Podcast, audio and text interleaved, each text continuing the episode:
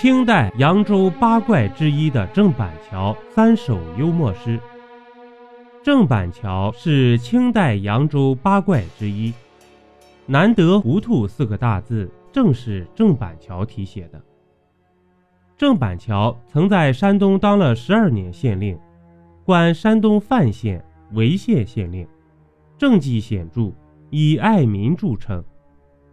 辞官后，在江苏扬州卖画为生，被当时的人称为“诗书画三绝”。郑板桥有一方名章，刻有康熙秀才、雍正举人、乾隆进士，经典地概括了郑板桥的科举过程，也看出郑板桥生平的幽默和淡定。但他却是个愤世嫉俗、怪吝成癖的人。流传有很多轶事。本集主播就分享郑板桥的三首幽默诗。第一首《送贼诗》。清代书画家郑板桥年轻时家里很穷，因为无名无势，尽管字画很好，也卖不出好价钱，家里什么值钱的东西都没有。一天。郑板桥躺在床上，忽见窗纸上映出一个鬼鬼祟祟的人影。郑板桥想，一定是小偷光临了。我家有什么值得你拿的呢？便高声吟起诗来：“大风起兮月正昏，有劳君子到寒门。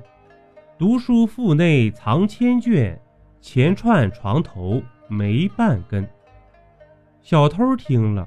转身就溜，郑板桥又念了两句诗送行：“出户修经黄尾犬，越墙莫爱绿花盆。”小偷慌忙越墙逃走，不小心把几块墙砖碰落地上。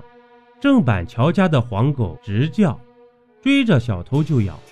郑板桥披衣出门，喝住黄狗，还把跌倒的小偷扶起来。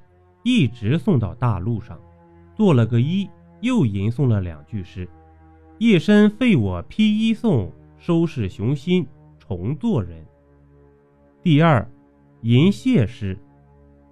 郑板桥任潍县知县时，有一天，差役传报，说是知府大人路过潍县，郑板桥却没有出城迎接。原来那知府是捐班出身。光买官的钱就足够抬一轿子，肚子却没有一点真才实学，所以郑板桥瞧不起他。知府大人来到县衙门后堂，对郑板桥不出城迎接，心中十分不快。在酒宴上，知府越想越气，恰巧这时差役端上一盘河蟹，知府想，我何不让他以蟹为题？即席赋诗呢？如若做不出来，我再当众休他一休，也好出出我心中的闷气。于是用筷子一指河蟹，说：“此物横行江河，目中无人。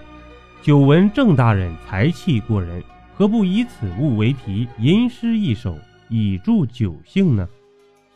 郑板桥已知其意，略一思忖，吟道。八爪横行似野惊，双鳌舞动威风凛。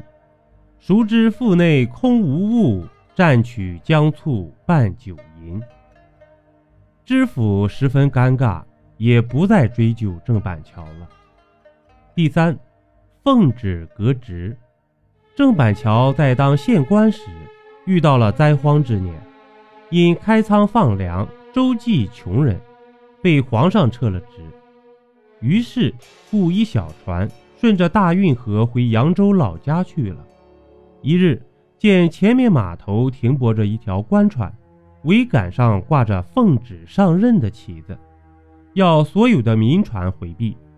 郑板桥自言自语道：“你奉皇上的旨意上任，我奉皇上的旨意革职，不都是奉旨吗？你神气什么呢？”于是拿了一块绸绢。书写“奉旨革职”四个大字，也挂到了桅杆上去。官船上的是朝廷一个大奸臣的儿子，叫姚有才。此人虽不学无术，但仗着老子的势力捞了个乌纱帽。这回正要到扬州上任去。